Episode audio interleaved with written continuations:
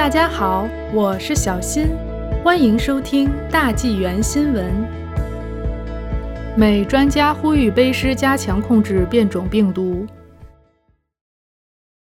美国科学家联合会的高级研究员埃里克·费格丁医生试图警告称，研究发现巴西变种病毒 P1 的传染性是原来菌株的一百至一百五十倍。如果 P1 病毒失控，可能会引发全球的新疫情。费格丁医生在接受 CTV 晨间直播采访时表示：“我们必须保持警惕，并将 P1 变种病毒控制住，而不是将它传播到世界各地。”上周，卑诗省卫生官员宣布将不再对所有的 COVID-19 变异病例进行全基因组测序。费格丁医生认为这个决定非常不幸，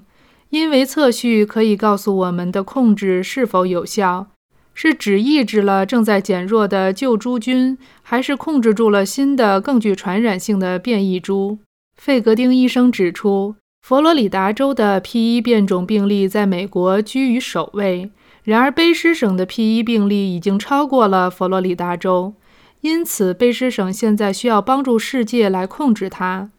费格丁医生没有呼吁再次以全面封锁来对抗传染性更强的变异体，